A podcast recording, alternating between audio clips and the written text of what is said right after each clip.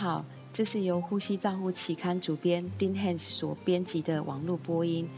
囊性纤维化是一种自体隐性遗传疾病、多系统疾病，以及因肺部感染和发炎引起非常高离病率和死亡率的疾病。呼吸治疗师及其他照护呼吸疾病病人之医疗人员，通常密切的涉及囊性纤维化病人的照护。在二零零九年五月、六月份《呼吸照护期刊》，我们很高兴的呈现第四十三届《呼吸照护期刊》会议文章。这些提供了最新囊性纤维化肺疾病的回顾，聚集国际上对于囊性纤维化认知科学的专家及照护此类个案有经验的临床人员在一起，回顾了囊性纤维。化肺病理生理学，我们很高兴在这个月初刊这些结论文章，对于呼吸治疗师及其他照护囊性纤维化病人的人员，这些文章是必读的。我们非常感谢 Bruce Rubin 及 David Jenner 医师，感谢他们在编辑这个会议上所奉献的心力。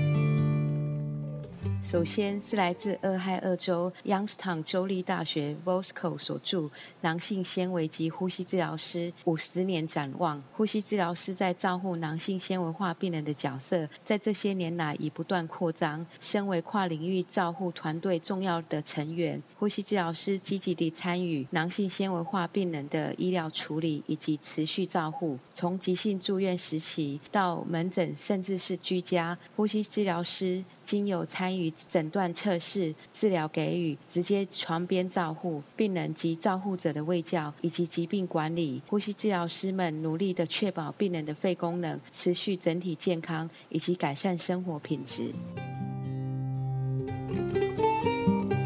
接下来，囊性纤维化病因学及未来治疗策略，由来自加拿大多伦多大学儿童医院 Regent 所著。自从潜在基因缺陷的侦测，我们对于囊性纤维化基因突变造成肺疾病的了解已丰富的增加，但是对于里面的一些细节，我们还是缺乏全版的了解。不过，所取得的讯息引导到强调囊性纤维性病理学重要因素的新治疗趋势。过去在治疗上的胜利，大部分是标定在对囊性纤维性穿膜调节基因因功能不全的结果，例如痰滞留。感染以及发炎，但是新的治疗也许可以针对潜在基因疾病，而非其后续的影响。治疗的有效性仍需要建立，但之前研究对于多方面是有希望的。这篇回顾总结了目前对于囊性纤维化肺疾病之病理生理学了解及治疗。就如 Regent 所说，囊性纤维化就如一个范例，如何更加了解潜在疾病过程，并其转化新的和可能的的治疗探索。造成囊性纤维化基因在一九八九年侦测到，针对囊性纤维化早期及根源性治疗，不只是可以改善病人治疗结果，而且可以帮忙及减低病人及家属。对治疗极大的负担。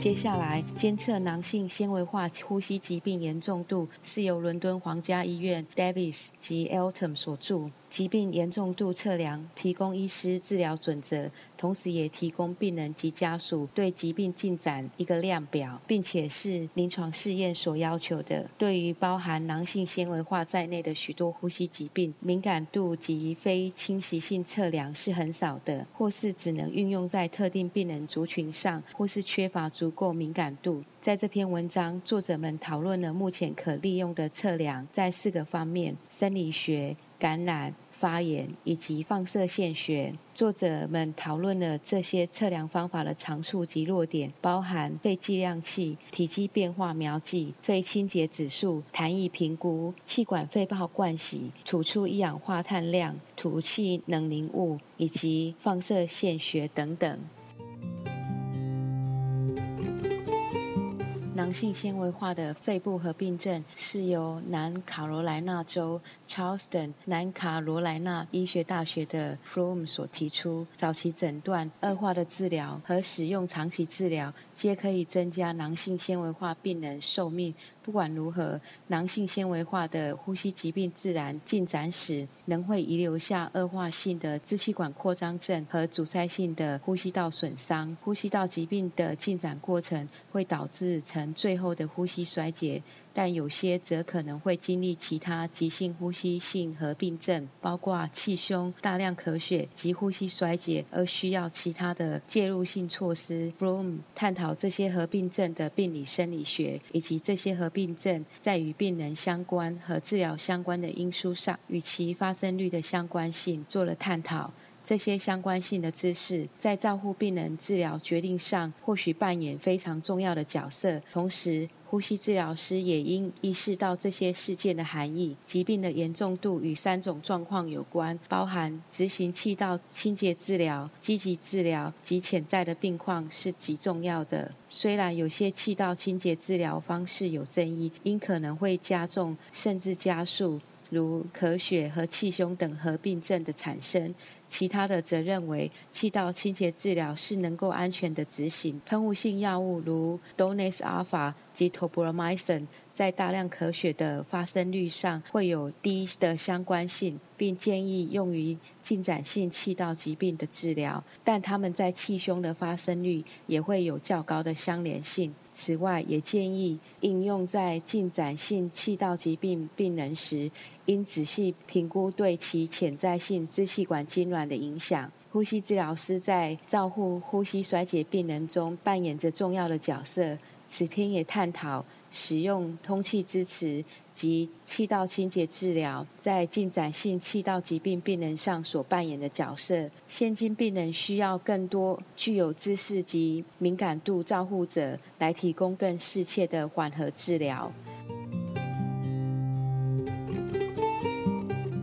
性纤维症的病菌、生物膜和阻抗性是由 Davis 和 Belton 在英国伦敦皇家 Brompton 医院所提出。在囊性纤维症早期病程中，呼吸道细菌感染通常是很难予以根除，并且会使受侵犯的宿主加重发炎反应，也是造成呼吸道不可逆的伤害及导致大部分病人最后死亡的主要因素。虽然并不完全了解，在特殊的生物膜形成时，存活的囊性纤维症气道本身会呈现朝着慢性模式去发展。这种状况加上暴露于多重抗生素疗程下所发展出的抗药性，会导致慢性持续性的感染。除了一般的囊性纤维症病原体之外，许多新的种类越来越常见，例如金黄色葡萄球菌、流行性嗜血杆菌、绿脓杆菌。此外，新的分子技术能够确认在呼吸道分泌物中更多不同的生物。未来的工作应致力的发展于临床能够更适切确认及侦测潜在影响肺部健康的方式。此篇文章。特别着重在讨论囊性纤维症病人使用抗生素治疗的八个基本原则。从伊利诺州芝加哥市的儿童纪念医院来的 O'Malley 所发表的文章为囊性纤维症的感染控制、群聚交叉感染与呼吸治疗师。囊性纤维化是一种复杂的基因疾病，且肺部感染会使病人提早发病及死亡。囊性纤维症肺部感染的常见病原菌有金黄色葡萄球菌、流行性嗜血杆菌、绿脓杆菌、洋葱伯格氏菌。积极使用抗生素来治疗囊性纤维症的肺部感染，可以改善病人的存活率，但也会引起多重抗药性的细菌。其他。错综复杂的因素包括细菌形成生物膜的能力，会使细菌对抗生素具有抵抗力，和在囊性纤维处滋生病原菌，但对临床重要性还不清楚。在囊性纤维症的病人与病人之间传播的证据增加后，使得囊性纤维症基金会出版具有实证基础的感染控制建议。在本文中，O'Malley 并未详细讨论此议题，但在附录中提供了囊性纤维症基金会对实证等级的建议。他强调了四项原则：标准的预防措施、一传播方式的预防措施、手部卫生和呼吸仪器照护。呼吸治疗师必须知道并遵循这些感染控制的原则。在洋葱伯格氏菌群聚感染这一群病人，四个介入措施中可以成。功将病原体的散播保持在较低的一项，但因其他细菌的感染或病菌的群聚病人群，则是有争议的。主要的争论点在于，并非每次病人访视后皆有收集病人可靠的呼吸道培养物。本月最后讨论的文章是佛罗里达州 Orlando Numerous 儿童诊所 Geller 的文章。题目为气雾式抗生素在囊性纤维症、慢性气道感染和发炎是囊性纤维症病人造成并发率和死亡最大的源头。囊性纤维症病人的下呼吸道可以发现许多的病原菌，主要是黏液状的绿脓杆菌感染，也是预后较差，并且囊性纤维症的主要抗菌的策略目标。气雾性抗生素可以在气道内达到局部的高浓度，减少全身性的毒性。同时，已成功的用于绿脓杆菌感染的长期抑制治疗。器物性抗生素也尝试用来消灭气道内的早期绿脓杆菌。虽然此理想的治疗策略尚还在研究中，在选用一种抗生素来作为吸入治疗的议题时，有数种可变因素要去考量。目前在美国仅有 tobramycin 一体制剂可以作为吸入用。病人经由喷射喷雾器来吸入 tobramycin 时，在时间的负担是很重的，所以努力的焦点将会是在更有效率及更快速的输送方式上。一些针对囊性纤维症气雾性抗生素新处方已在研究中，包括 beta-lactams、fluoroquinolones 及 aminoglycosides、a s t r i o n a m 的吸入研究已。进入第三阶段。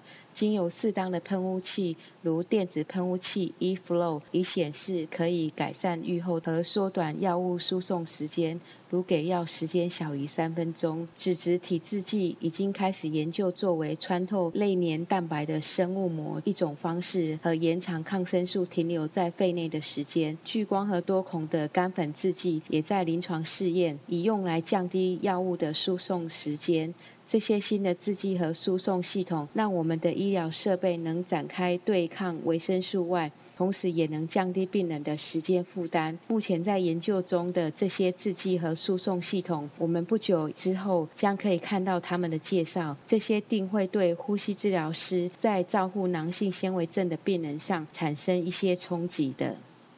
以上是二零零九年五月份《呼吸照护期刊》的中文摘要，由我林慧玲呼吸治疗师翻译广播。感谢杜美莲及陈琼芝治疗师的协助翻译，朱嘉诚治疗师的审稿。如想进一步了解原文内容或期刊过去议题，请上美国呼吸照护期刊网站 www 点 rcjournal 点 com。您也可以由网络上订阅，自动收到未来的网络广播议题。再见。